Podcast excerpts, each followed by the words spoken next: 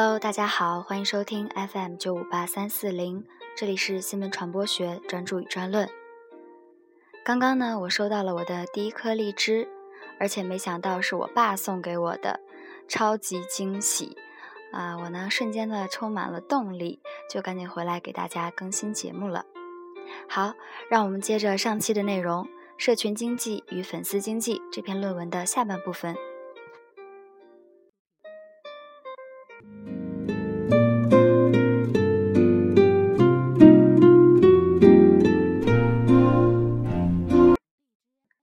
社群经济与粉丝经济之比较。社群经济与粉丝经济最直观的差异在于，社群经济以社群成员内部间的横向交流为纽带，通过对社群的服务与创造社群价值获得经济效益。这显著区别于粉丝经济通过粉丝对品牌主体的向心性依托而获得经营性收益的做法。不过，因社交媒体互动性强的交流特点，粉丝经济与社群经济的界限并非全然的泾渭分明。好的社群能够树立自有品牌，从而聚集人气，形成一定的品牌向心性。粉丝经济也可以利用社交媒体的互动机制，为粉丝提供一种类似于社群的归属感。这也就导致了社群经济与粉丝经济在社交媒体中容易混淆的现象。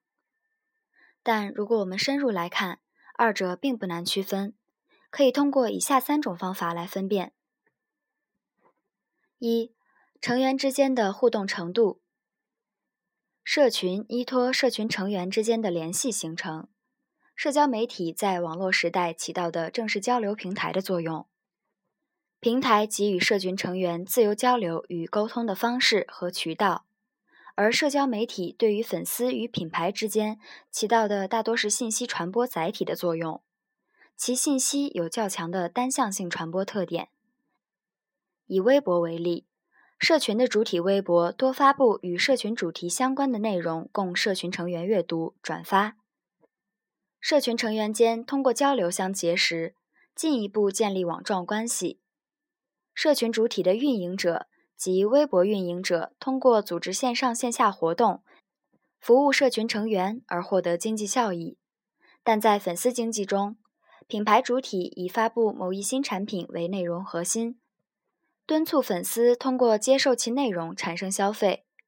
其成员极少在主体发布的内容下有深入交流，多为自说自话的评论。粉丝间也很难通过该平台进行相互间的联系。最典型的例子便是明星微博账号。明星微博账号主体是明星及其公关团队发布的用于维护明星价值的资讯消息，为的是让明星粉丝被动接受，以维持崇拜心理。然而，基于明星粉丝群体而形成的诸多明星粉丝团与后援会却是社群形式，其通过微博发布明星信息及其社群活动信息，获得粉丝群体关注，并将粉丝群体迁移到微信群等即时通信平台中，为粉丝间提供线上线下的交流平台，最终获得组织粉丝相关活动，获得经济效益。二、成员与主体互动深入度。社群与社群主体间的互动程度要远远高于粉丝与品牌主体间的互动程度，其同成员间互动程度的本质一样，仍然与两者的构成机制与交流方式相关，即社群是基于社群成员的相同喜好、认知而建立的自发性的互动性组织。而粉丝则是基于对品牌主体的崇拜而建立的一种上下关系。当社交媒体账号主体在社交媒体中发布消息后，社群中会产生相关的话题，社群成员与账号主体的交流能够得到相应的回复与问题解答。而在粉丝群体中，品牌主体往往仅进行相关信息的发布。而不会与粉丝产生出转发以外的多余互动，在消息评论中，粉丝往往也不会做出交流举动，而是单纯以表达崇拜为主。当然，在某些情况下，二者可以相互融合与共存，这主要取决于成员个体对于平台的自身诉求。小米论坛便是集粉丝经济和社群经济为一体的一个 BBS 平台，期间有针对小米粉丝的粉丝经济思想指导下的营销内容，也有针对技术与产品问题的互动交流内容。营销内容毫无疑问是提高粉丝购买欲的粉丝经济方式，而反馈帖及技术展望内容则实现了成员与社群主体及小米的沟通。用户通过对产品问题的反馈和对新产品的预想展望，为小米提供了直接的问题与期望采样资料，从而使小米能够对产品做出有针对性的改进研发，获得更大的市场收益。三、主体账号的运营维护方式。主体账号的维护方式也是区分粉丝经济和社群经济的重要标志。社群的主体账号以服务社群成员获得增值，其重点更多是在建立和维护交流平台上。账号的主要运营者通常也是社群成员，以业余时间进行平台的维护和拓展。社群成员也会自发加入账号的内容维护中，发布社群主题相关的内容，与社群成员互动。因此，社群账号也有着随意性强的特点，因其更多的承载平台职能。在一些社交媒体中，社群不以明显的账号形式存在，比如百度贴吧、论坛等社交媒体。而粉丝经济中的主体账号，应承担的是信息发布与传递的属性，故其会在成本允许的情况下，雇佣专人或团队维护主体账号。撰写内容，选择合适的时机发布。所以，粉丝经济的主体账号维护方式有着一定的程式化及操作规律可循，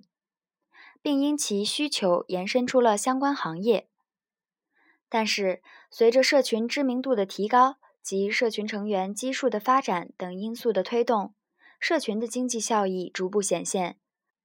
为满足日常运营需求。社群主体账号也会出现专职的维护人员，这也就与粉丝经济主体账号产生了一定的相似性。在这种情况下，就需要通过主体账号运作的目的性来进行甄别和判断。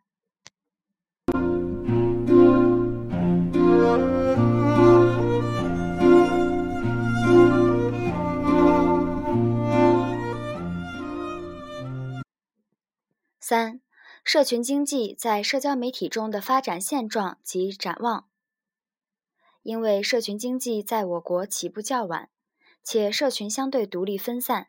在缺乏专业运营人员及团队的情况下，社群自身的经济价值并未在社群内部被有效开发。更多的社群经济开发被社群所在的社交媒体平台通过细分市场的形式进行广告推送，以获得盈利。这也是社群经济发展较为成熟的一个方向。社群账号的平台提供商通过对社群主题及成员的甄别划分，进行点到点、点到面的广告推送，以获得较常规广告投放收益更高的增值收益。社交软件陌陌就通过群体信息标签中的特点分类，为成员提供相关的广告推送。并在这类广告推送的基础上，增加微商接口，引入微商，打通微商到客户的对应渠道，获得相关金融流转收益。这种联通平台用户及线下商业网络的模式，也成为了近年来各大平台提供商针对社群经济进行拓展的主要方向。但这种发展完全抛开了社群这一经济载体。实质是开发社群聚集的账号价值进行增值。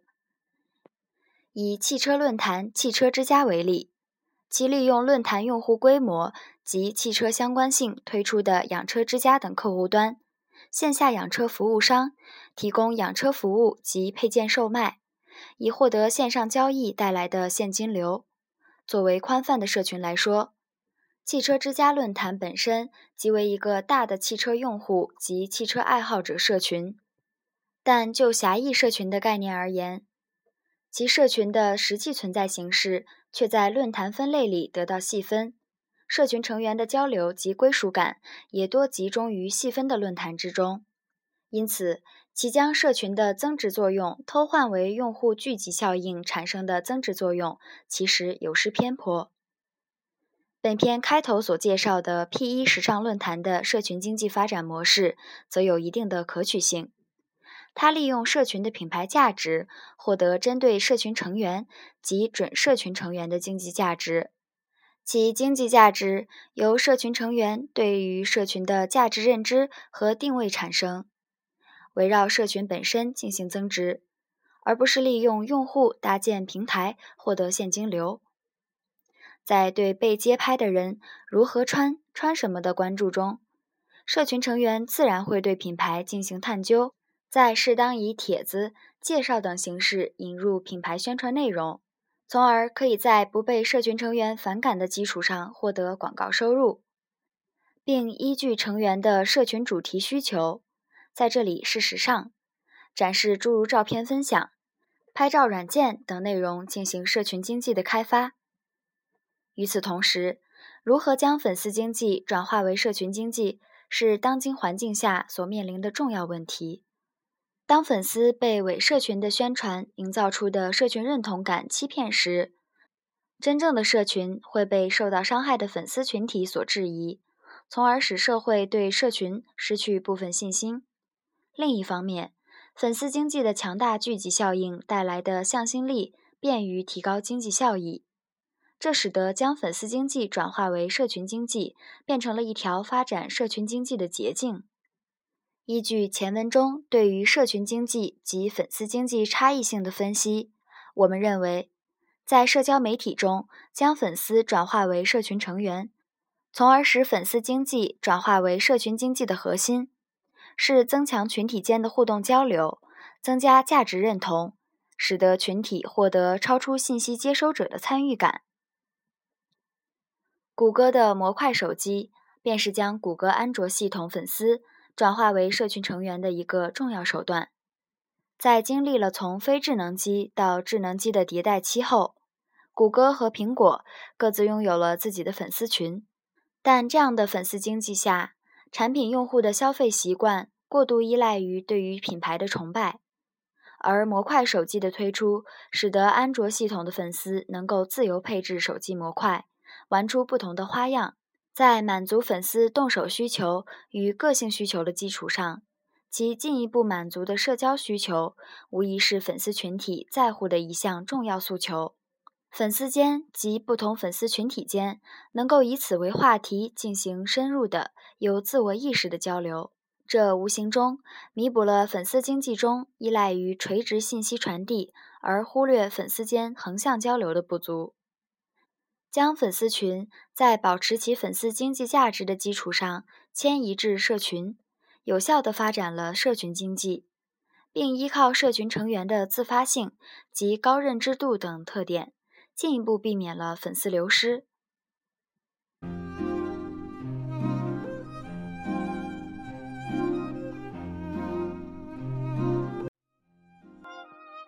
前文简述了社群平台提供商的盈利模式及发展策略，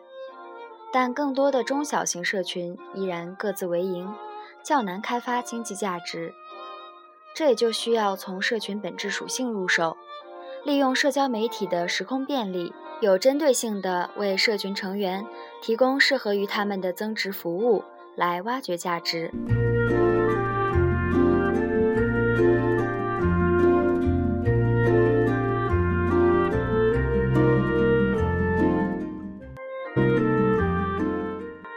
本期论文到这里就全部结束了。